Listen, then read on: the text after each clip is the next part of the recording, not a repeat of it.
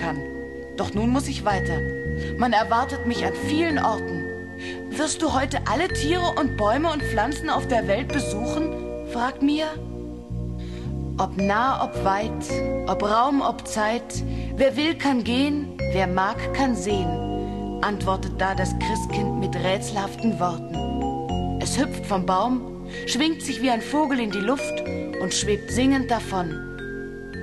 Noch lange hört Mia den Gesang durch den Nebel klingen. Das ist das schönste Weihnachtsgeschenk auf der Welt, flüstert sie und nimmt Mimi auf den Arm. Dann geht sie zum Haus zurück. Es wird nämlich dunkel. Zeit für die Bescherung.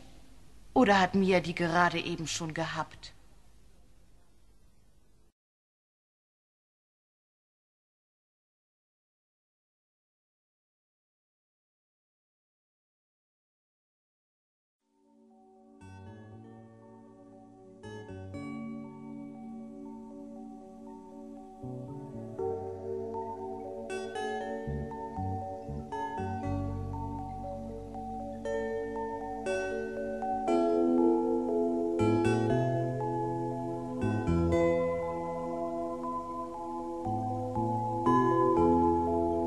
Der Tag vor Nikolaus war ein kalter, grauer Nebeltag. Wir waren sauer. Warum war es ausgerechnet heute so neblig? Sollen wir etwa bei Nebel auf den Hollerberg gehen? fragte Lena entsetzt. Uh, das wird grauslich.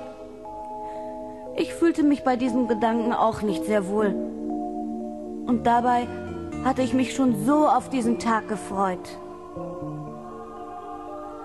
Bei uns gibt es nämlich eine schöne Sitte. Am Tag vor Nikolaus wandern alle Kinder mit Laternen auf den Hollerberg. Dort oben heißt es, wohnt der Belzenickel mit seinen Zwergen Grasmück, Borzel, Wurzelsepp, Hans Kasper, Geierschavel und Scheiergavel in der Höhle bei den roten Felsen. Der Belzenickel ist wie Knecht Ruprecht ein Gehilfe des Nikolaus und früher war er gar nicht nett zu Kindern. Da hat er sie mit Knüppel und Sack durch die Straßen gejagt. Und grauslich böse hat er ausgesehen in dem dunklen Umhang, dem Kettengürtel und dem Schlapphut über seinem Gesicht. Vor diesem Kerl hätte ich mich auch gefürchtet. Heute aber sagen die Kinder, soll er sehr nett sein. Und deshalb besuchen sie ihn jedes Jahr auf dem Hollerberg. Es ist ein weiter Weg da hinauf. Und das letzte Stück ist so steil, dass es Himmelsleiter heißt. Man meint nämlich, der Weg führe schnurstracks in den Himmel. Wir freuten uns sehr auf diese Wanderung. Wenn nur der Nebel nicht wäre. Doch als es dämmerte, nahmen wir unseren ganzen Mut zusammen und gingen zum Dorfplatz, wo wir uns mit den anderen Kindern trafen. Schön sah es aus, wie wir da standen auf dem Platz neben der Weihnachtstanne mit ihren Lichtern. Unsere Laternen leuchteten genauso funkelhell. Singend marschierten wir los. Unsere Lieder hallten durch die Nebelwelt. Die Laternen funkelten. Es war, als blitzten Lichter wie Feuerfunken über die Wiese. Später im Wald glimmerte es rings um uns herum, als spielten die Lichter zwischen den Bäumen verstecken. Das sah gespenstisch aus. Trotzdem fühlte ich mich so wohl, dass es fast wehtat. Stundenlang hätte ich so weiterlaufen können. Dann kamen wir zur Himmelsleiter. Puh, war die steil. Im Gänsemarsch stiegen wir den Pfad hinauf und es schien, als würde er nie enden. Schieb, Karline, alte, gute Dampfmaschine, rief plötzlich jemand. Schieb, Karline, alte, gute Dampfmaschine, riefen wir alle. Wir riefen und sangen und schoben und prusteten und auf einmal waren wir oben. Neblig düster und riesengroß ragten die roten Felsen vor uns auf war richtig unheimlich und ich fasste nach Lenas Hand. andere Kinder riefen Uhu und ah, und graulten sich auch.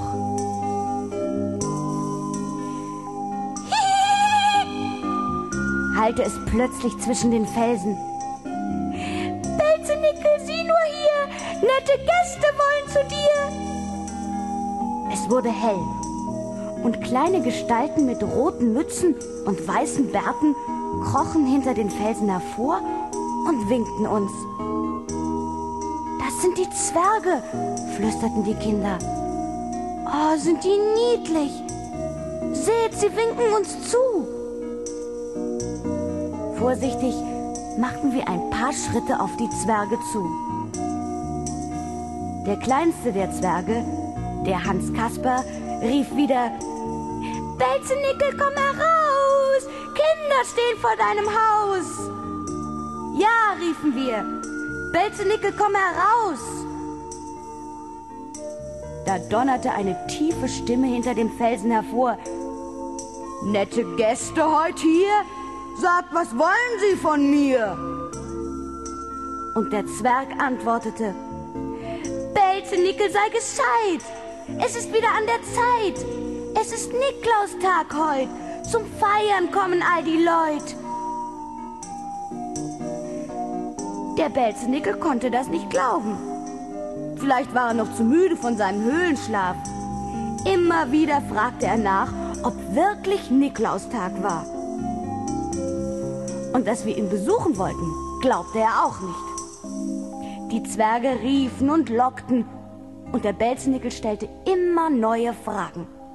So ging das eine Weile. Die armen Zwerge waren schon ganz heiser, so sehr mussten sie nach Belznickel rufen. Doch der kam nicht. Schade, sagten wir. Er denkt, wir wollen ihn foppen, rief Wurzelsepp kicherte Geierschabbel.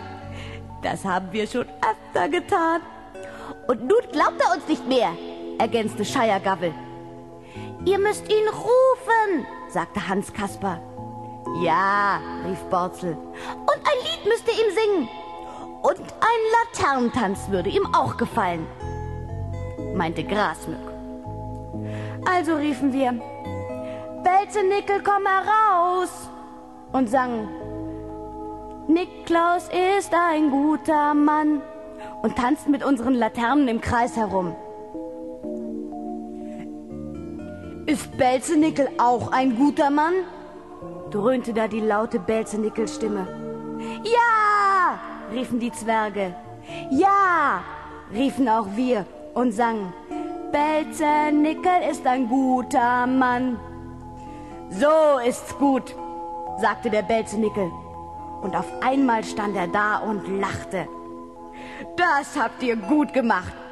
Wisst ihr, ich habe natürlich nicht vergessen, dass ihr mich heute besuchen kommt. Doch ich wollte die Lausezwerge auch mal foppen. ha, ha, machten die Zwerge. Und das klang sehr beleidigt. Da mussten wir so lachen, dass den Zwergen nichts anderes übrig blieb, als mitzulachen. Später erzählte uns der Belzenickel die Geschichte vom echten Nikolaus. Und jedes Kind bekam einen Belzenickel-Lebkuchenmann geschenkt. Da machten wir uns auf den Heimweg und der Belzenickel begleitete uns mit seinen Zwergen. Er wollte nämlich bei Bäcker Hansmann neue Belzenickel-Lebkuchenmänner bestellen.